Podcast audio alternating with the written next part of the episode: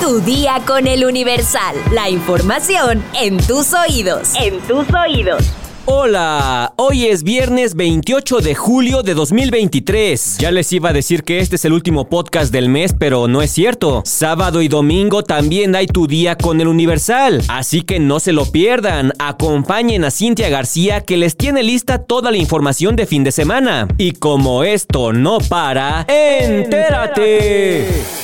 Nación. Los obispos de Piedras Negras, de Culiacán y de Irapuato, Alonso Gerardo Garza Treviño, Jonás Guerrero Corona y Enrique Díaz Díaz, respectivamente, están siendo investigados por el Vaticano por encubrir abuso sexual contra niñas, niños y adolescentes, así lo aseguró Anne Barrett Doyle, codirectora de Bishop Accountability. En conferencia de prensa virtual, Barrett Doyle destacó que en México los obispos, arzobispos y superiores de congregaciones religiosas que encubren a sacerdotes pedrastas se mantienen en el poder impunemente. Por ello exhortó a las autoridades civiles y al Papa Francisco a investigar el encubrimiento, entregar a los encubridores a la justicia y expulsar a los jerarcas católicos cómplices. También presentó una lista de obispos y arzobispos eméritos mexicanos que presuntamente encubren casos de agresiones sexuales contra personas menores de edad cometidos por sacerdotes católicos. En esta destacan los obispos de Ciudad Juárez, José Guadalupe Torres Campos, de Zamora, Javier Navarro Rodríguez, de Tuxtla Gutiérrez, Fabio Martínez Castilla y de Tabasco, Gerardo de Jesús Rojas López, además de los arzobispos eméritos José Luis Chávez Botello y Juan Sandoval Íñiguez. Mencionó que en el caso de Chávez Botello, encubrió al padre Gerardo Silvestre Hernández, quien presuntamente abusó de más de 100 niñas y niños, a quienes emborrachaba y obligaba a ver pornografía. Barrett Doyle explicó que en 2021, el nuncio apostólico Franco Coppola reveló que 12 obispos mexicanos estaban siendo investigados por el Vaticano por encubrimiento.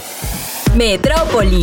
Luego de que el pasado martes 18 de julio, personal de la Fiscalía Mexiquense se hizo cargo del hijo de Jesús y Laura, padres que fueron detenidos al salir del Centro de Justicia para las Mujeres por las presuntas agresiones a una maestra y a la empleada de cocina del Kinder Frida Kahlo en Cuautitlán Izcalli, este jueves 27 de julio, el menor cumplió nueve días bajo custodia de la Fiscalía y del Sistema Nacional para el Desarrollo Integral de la Familia Mexiquense, en donde, de acuerdo con sus abuelos paternos, el niño de tres años está triste y en shock. No entiende por qué no puede ver a sus padres y pregunta mucho por ellos. Le dijimos que pronto podrá verlos, pero el niño no sabe qué hace en un sitio alejado de su familia. Quizá piensa que está en una escuela porque es su único referente fuera de su hogar, declararon sus abuelos. Pese a que de acuerdo con el abogado César Sánchez, el procurador de la defensa del menor y la familia les notificó que sí son aptos como red de apoyo para tener la custodia del niño, hasta el mediodía de este jueves 27 de julio, el niño permanecía en el albergue temporal infantil del DIF Mónica Pretellini. En tanto, este mismo jueves, Jesús Avid, padre del menor, recibió una nueva imputación, esta vez presuntamente por haber baleado a una mujer en calles de Cuautitlán Izcalli.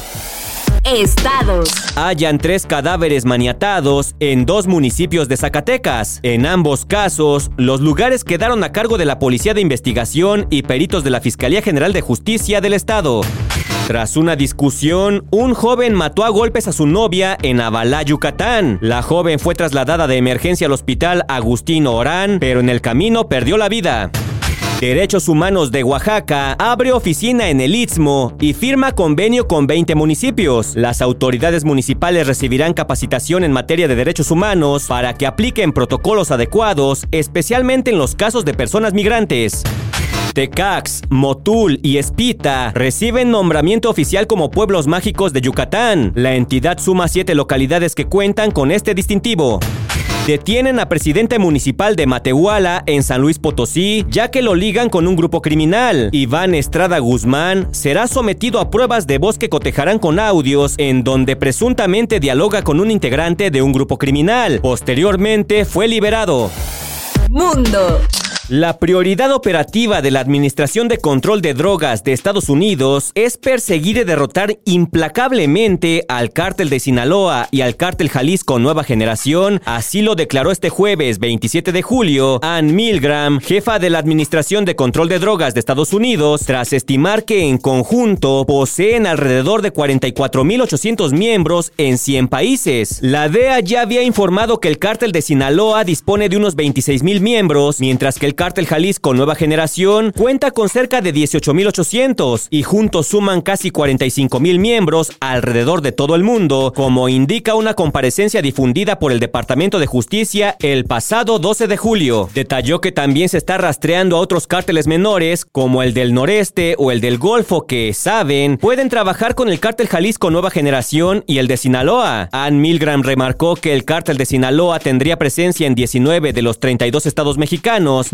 que el cártel Jalisco Nueva Generación se hallaría en 21 entidades del país. La directora de la DEA también detalló que a los cárteles les cuesta tan solo 10 centavos producir una píldora recetada falsa mezclada con fentanilo, que se vende en Estados Unidos por entre 10 y 30 dólares por pastilla, por lo que como resultado, los cárteles ganaron miles de millones de dólares del tráfico de fentanilo a Estados Unidos cartera. Ojo aquí, la Profeco lanzó una advertencia. Algunas tijeras escolares como las Maped y Cores incumplen normas de seguridad. Retirarán del mercado una de estas marcas tras estudiar su curvatura y ángulo de filo. Así es, para este regreso a clases, la Procuraduría Federal del Consumidor pidió a los padres de familia tener cuidado con dos marcas de tijeras escolares. Esto porque una no tiene la punta redonda y el filo de la otra no está en el ángulo que dispone la ley. La Profeco FECO añadió que la norma es muy específica para que no puedan herir a nadie. Debido a este incumplimiento, tendrán que retirar el producto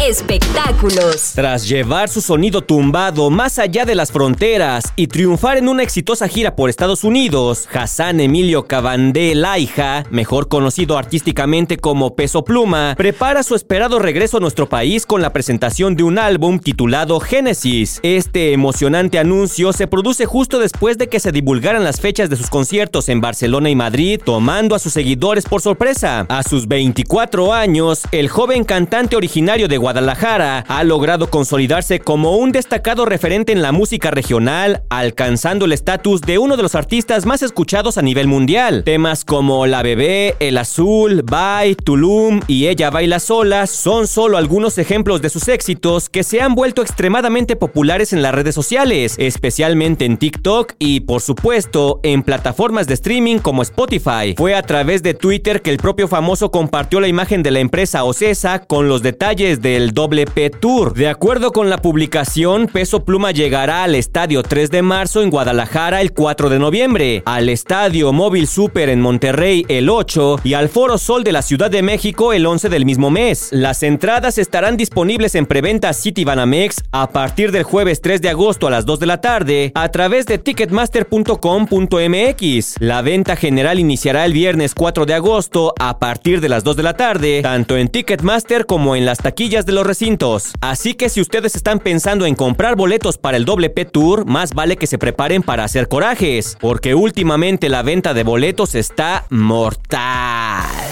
¿Quieres escuchar más podcast de El Universal? Descúbrelo en nuestra sección podcast en eluniversal.com.mx. Ahí puedes encontrar producciones como De dónde viene, Con los de casa, Que ver 321, Oyendo letras, Estacionados, La sucesión 2024 y por supuesto Tu día con El Universal. No te los pierdas. Vamos a leer unos cuantos comentarios, mi sección favorita. Abraham Cerda nos dice, wow, ¿quién diría que de todos los comentarios leyera el mío. Un gran podcast, mi favorito. Claro que sí, Abraham, aquí leemos todos los comentarios. Castaneda Patti, no sé si sea Castañeda, pero así dice, Castaneda, nos dice, me encanta escuchar este podcast porque no hablan de notas amarillistas como algunos noticieros, y también porque los considero neutrales y serios. Espero que sigan así. Saludos. Ali T. Aguilar nos dice, me gusta escucharlos mientras manejo. Espero leas mi comentario. Ya lo leí, ¿qué me gané?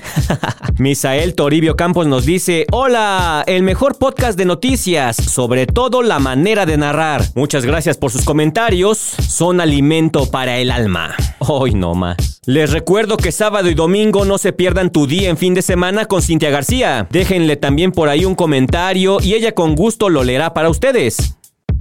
Hoy no sé cómo despedir el podcast. Se me secó el cerebro. Pero bueno, ya estás informado. Pero sigue todas las redes sociales del Universal para estar actualizado. Comparte este podcast y mañana no te olvides de empezar tu día. Tu, día, con, el Universal. ¡Vámonos! Tu día con el Universal. La información en tus oídos. En tus oídos.